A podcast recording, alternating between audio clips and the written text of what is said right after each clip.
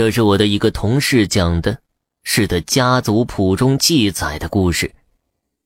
话说在清朝，同事祖上的一支，这家有一儿一女，父亲儿子都是读书人。虽然屡次参加科举，但连个秀才都没考上，但还是自命为圣人门下。这家女儿是定的娃娃亲，男方家也是一读书人。两方家长是多年的朋友，经常一起研究圣人之言。男方的儿子是家里独子，也是一肚子八股文章。他除了读书，还有一个爱好，那就是抽大烟。这母女听说男方没有固定收入，成天一心只读八股文，还有抽大烟的恶习，心想啊，这要是嫁过去，不是找罪受吗？于是母女二人就有了悔婚的打算。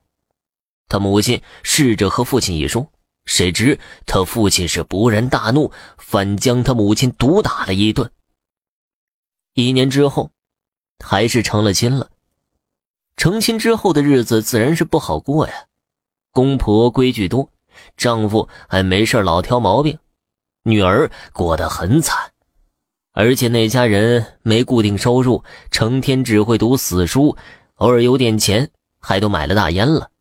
这还不到一年时间，女儿就被折腾得皮包骨头了。她丈夫还嫌弃的生不了孩子，天天唠叨着要休了她。如此这般，刚一年多，女儿就去世了。母亲自然是十分伤心，她父亲却觉得没什么大不了的。在他们的观念里，嫁出去的女儿泼出去的水，女孩出嫁后就和自己家没有关系了。他父亲只是礼节性的去灵堂祭拜了一下，他母亲呢却没能去。妇人嘛，这点小事何必去抛头露面呢？女儿去世的第二天晚上，他母亲躺在床上，忽然好像听到了女儿的声音。她急忙坐起来，可四周空荡荡的，什么都没有。她推醒丈夫，说：“是不是女儿回来了？”她丈夫很不高兴，因为啊，怪力乱神，子所不语，六合之外存而不论。他刚要发火，就看见窗外有个人影向他们下拜，可身形正是女儿。他父亲吓了一跳，接着就勃然大怒，骂道：“你这不孝之女！”出嫁不安于世，死了还敢回来吓唬父母。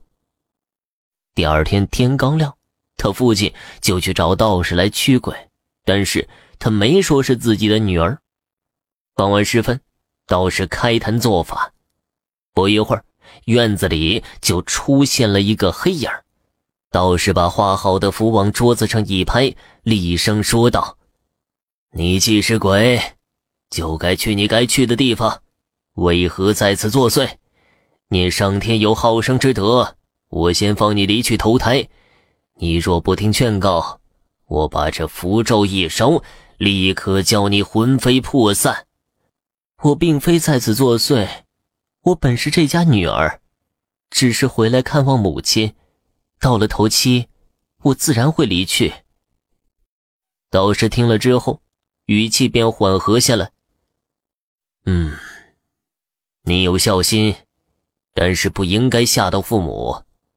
你既不是厉鬼，那么就算了。说完，就打算下坛了。谁知道父亲在一旁气坏了：“你给我丢了多少脸，还有脸回来看？”说着，他抢步上前，一把抓起桌上的符纸，在蜡烛上点燃。那黑影惨叫一声，便消失了。他父亲这一套动作太过突然，道士都没有来得及阻止，女儿母亲当场就昏死过去。你，你这个人怎么会这样？道士浑身直发抖，用手指着他，气得说不出话来，最后一跺脚便走了。